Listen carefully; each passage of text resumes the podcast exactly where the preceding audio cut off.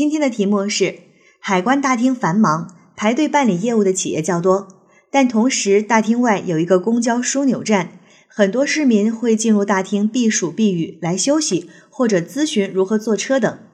这些情况影响了大厅正常的业务办理工作。作为海关的工作人员，你怎么处理这种情况？这道题呢是海关系统的一道面试题，这其实是一个。不算是应急处置啊，其实是一个解决具体问题的题，那就是在海关的大厅里面出现的一个状况。那我们看到这样的题目，它其实都是面临非常多的问题需要我们去解决的。我们比较紧急，就是稍微紧急的问题，就是影响了大厅的一个正常的业务办理啊，人比较多这种情况下，那我们要做的第一件事情，当然就是要。维护好秩序，提高办事的效率，能够保证我们大厅能够有一个正常的业务办理这样的一个秩序。好，这是我们要解决的相对来讲比较紧急的一个问题。那在这个问题解决完之后呢，我们会发现那是什么事情造成了我们大厅的正常的秩序呢？是因为外面有个公交站的枢纽，有非常多的市民啊来我们这里避暑避雨来休息，或者是咨询怎么样坐车。那这件事情，这不是我们一个单位能够解决的，或者说，我作为海关的一个工作人员，我是没有办法不让这些市民进来的。那我要解决的是，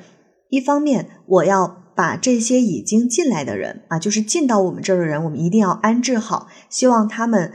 休息也好，避雨也好，不要影响到海关的一个正常工作。而另外一方面，其实我们就要做的是。和公交公司啊，和这个公交枢纽站，对吧？我们的道路交通管理部门去进行对接，是不是在这个公交站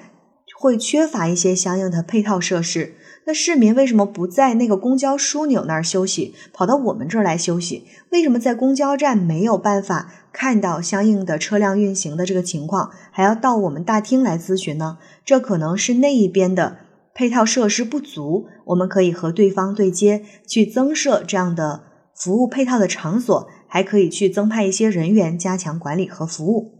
当然，所有所有的这一切建立的基础是我们是一心要为群众去提供好服务的。你不能够把任何一个群众赶出海关大厅，同时还要做好我们海关大厅的一个正常的业务工作。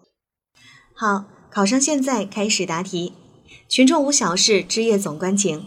作为海关大厅工作人员，在保证不能让过多的非业务问题影响大厅正常工作秩序的情况下，应主动承担起为等车群众解决困难、提供便利的责任。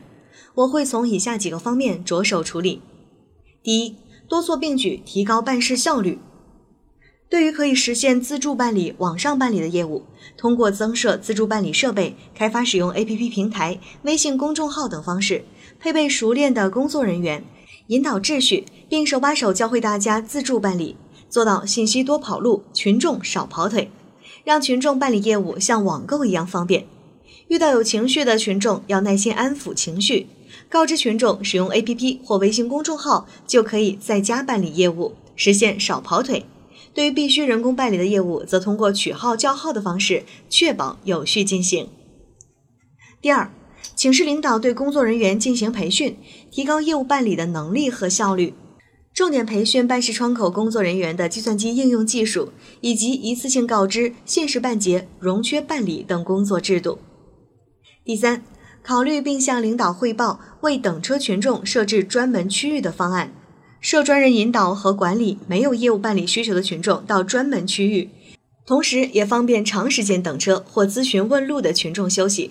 并向候车的市民宣传海关业务办理及宗旨、服务范围，加强对海关的了解，树立海关的良好形象。第四，与公交公司负责人、道路交通部门进行对接，对公交枢纽站中存在的休息设施配套不足的情况进行反映。建议其增设休息区等服务配套场所，增派人员加强管理和服务。总之，我们要以群众需求为导向，想群众之所想，急群众之所急，切实解决群众在办事过程中遇到的难题，加强多部门间的信息交流合作，反馈意见及建议，促进共同发展。考生答题结束。